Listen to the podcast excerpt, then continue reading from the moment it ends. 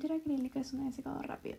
Este material es procedente del látex, el cual le proporciona una resistencia a dicha pintura cuando ésta se seca. La principal característica de este material es que se adecua a todo tipo de superficies, sea cemento, madera, lienzos. Por ello, la mayoría de artistas consideran este tipo de material uno de los más fáciles y didácticos para empezar a pintar, por su amplia flexibilidad al momento de trazar y adherirse a la base.